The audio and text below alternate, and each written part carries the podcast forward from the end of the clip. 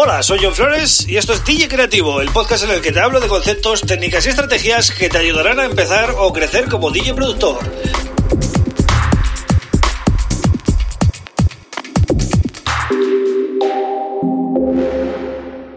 Bienvenido, bienvenida a Día Creativo. Mi nombre es John Flores y este es el episodio número 83 del podcast. Bueno, espero que vaya bien la semana. Yo la verdad que estoy muy enchufado con el proyecto y espero que os esté ayudando todo este contenido que estoy creando, ¿vale? Así que eh, si sois DJs productores eh, que estáis empezando, tenéis que suscribiros a cualquiera de mis redes, ¿vale? Eh, o seguir el podcast, por lo menos seguir el podcast porque aquí voy diciendo todas las novedades cada día. Como siempre, te recomiendo que visites johnflores.pro ahí tienes eh, un poquito explicado en qué consiste mi proyecto, quién soy y qué he hecho durante estos últimos años, y así no te tengo que contar aquí la película, ¿vale? Hoy voy a hablar de un tema para DJs, ¿vale? En concreto, cómo sonorizar bien tus mezclas de DJ en una discoteca o evento. Esto es, cómo hacer que suene bien, ¿vale? Porque no es lo mismo hacer de DJ en casa, donde no hay volumen, donde no hay un grave potente, donde no hay un espacio amplio, ¿vale? Que hacerlo en una sala. Entonces os voy a comentar eh, cinco cositas, ¿vale? O bueno, cinco más una, digamos, eh, que tenéis que tener en cuenta para que todo vaya bien, ¿vale? El punto número cero, o sea, es decir, no te digo ni el uno. Un tema muy importante que mucha gente no presta atención, que es descartar temas. Es decir, no todos los temas que conseguimos suenan bien, pero me refiero a que no suenan bien porque no están bien hechos. No, me refiero a que no tengan 320 kilobytes en MP3 o cosas así. Entonces tenemos que ser muy estrictos con la selección musical. Por ejemplo, si nuestros sellos favoritos son sellos grandes, ¿vale? Eh, mayors y, bueno, sellos bastante reconocidos, seguramente esa música esté masterizada, bueno, mezclada y masterizada en estudios profesionales y ahí hay un productor que controla el tema, ¿vale? Si mezcláis música urbana, no es lo mismo un tema de J Balvin o de Daddy Yankee que un tema de otro artista que esté empezando, ¿vale? Se nota, se nota la calidad, no tiene, las bases no tienen la misma pegada, la producción no suena igual, etcétera, ¿no? Y en la electrónica también pasa, es decir, no es lo mismo un tema que sale con un gran sello que un tema de un label independiente de un artista desconocido, lógicamente hay una diferencia de nivel que pues se nota en, no solo en el marketing, sino también en que hay más medios y han podido eh, sacar un mejor sonido, ¿no? Y en cambio los eh, sellos pequeños pues pecan de estas cosas, ¿no? Acaban un tema y con la misma lo suben a Beatport y ya está, y así, así es como va, ¿no? Entonces, descartemos temas que no suenan bien, ¿vale? También los bootlegs y los mashups, cuidadito. Y las versiones de estas que encontramos por internet de temas conocidos, muchas veces están hechas por productores que tienen muy buena intención, que la idea era muy buena, pero al final han estropeado totalmente la calidad de sonido del tema, metiéndole un bombo eh, por encima y dándole un sonido de medios eh, que yo le llamo sonido lata a toda la canción pues eh, increíble, ¿no? Y entonces al final nosotros vamos a la discoteca luego con eso y es imposible sonar bien con ese tipo de calidad tan ya remachacada, ¿vale? Eso, el punto número cero, descartar temas. Tenemos que ser muy estrictos ahí. Por eso lo llamo punto cero, porque sin eso ya vamos mal. Bueno, vamos a partir de la base de que hemos elegido bien la música, que son todo temas eh, profesionales, que suenan muy bien, tal.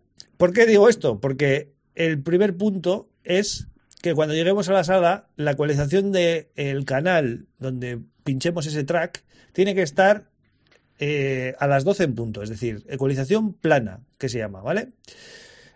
Si el tema está bien producido y, si, el tema está bien masterizado, con una ecualización plana y una ganancia que no pase de 0 decibelios, el tema va a sonar bien. Así es como el productor realmente ha lanzado el tema y se supone que así tiene que sonar bien porque está masterizado y está probado para que suene bien en la mayoría de entornos, ¿no?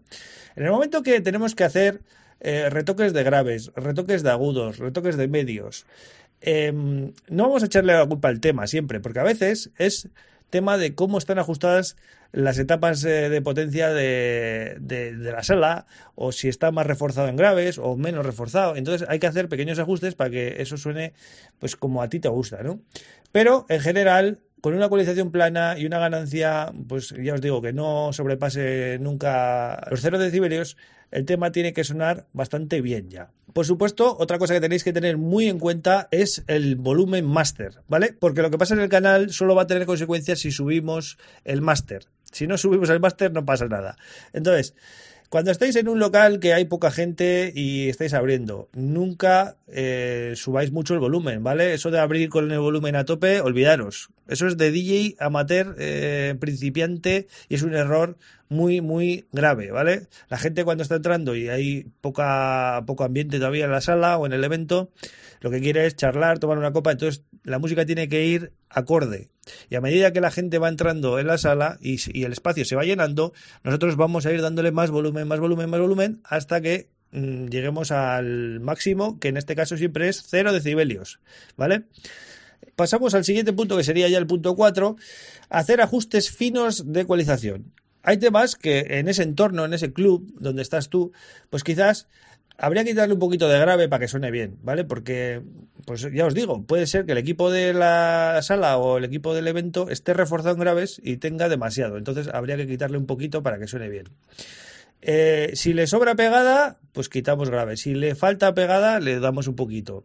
Si le faltan medios y no se aprecian bien las voces, lo que tenemos que hacer es bajar un pelín el grave y subir un poco el volumen, eh, la ganancia, vamos. Y si aún así la voz no ha salido, pues subir un poquito los medios, ¿vale? Pero no, no subamos todo sin haber bajado antes el grave, porque el grave muchas veces, bueno, muchas veces no, siempre es lo que enmascara el resto de, de frecuencias, ¿no? Y en el caso de los agudos, eh, si los notáis muy presentes, siempre es bueno bajar un poquito, porque si vosotros los notáis presentes, seguramente en la pista de baile se noten todavía mucho más. Entonces, reducir un poquito y hacer pruebas, ¿vale? Eh, en el caso de que lo notéis con poca presencia, pues darle un poquito. Pero cuidado con esto porque he visto muchos DJs que confunden dar presencia con realmente machacarte el tímpano, ¿vale? Así que cuidado con el agudo porque es muy, muy, muy molesto, ¿vale? Y para finalizar, eh, os voy a dar un par de tips en la mezcla, ¿vale?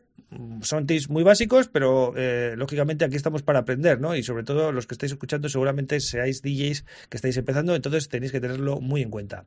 En la mezcla, evitar siempre, o lo máximo posible, tener los graves de los dos temas a las 12, ¿vale? Eh, o sea, en, con ecualización plana. Siempre tiene que estar un grave más o menos quitado del todo, ¿vale? Para que el otro grave tenga su presencia y no emborrone demasiado.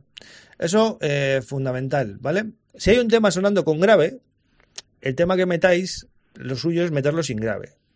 Pero puede ser al contrario, es decir, habéis quitado el grave en el tema que estaba sonando para hacer, pues, darle un poquito de, bueno, hacerlo un poco interesante y entonces el tema que metáis, pues sí que podría entrar con grave, ¿vale? Pero evitar siempre tener los dos graves subidos, porque es lo que peor queda siempre en una mezcla, ¿vale? sobre todo en un, en, un, en un evento o en una discoteca, que no es tu casa al final.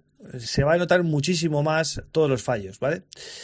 Y último tip, que este es también muy importante, ojo con la ganancia, ¿vale? Hay mucha gente que sube el fader del canal cuando va a hacer la mezcla y se ha olvidado de ajustarme la ganancia y, suena quizás más que el tema que estabas hablando y pega un pepinazo de repente. Entonces, ¿qué pasa? Que como no hemos ido subiendo poco a poco el fader y ajustando la ganancia para que para equilibrar con el tema que estaba sonando, pues ha quedado una mezcla muy fuerte, muy, muy poco fina y, y lógicamente no, no queremos eso porque al final el secreto de una buena mezcla es que no se note, ¿vale? Cuando la gente dice no me he enterado cuando has cambiado de tema, eso es que has hecho buena mezcla. Aunque haya sido corta, aunque haya durado nada, pero has tenido pues delicadeza, ¿no? Para hacerla.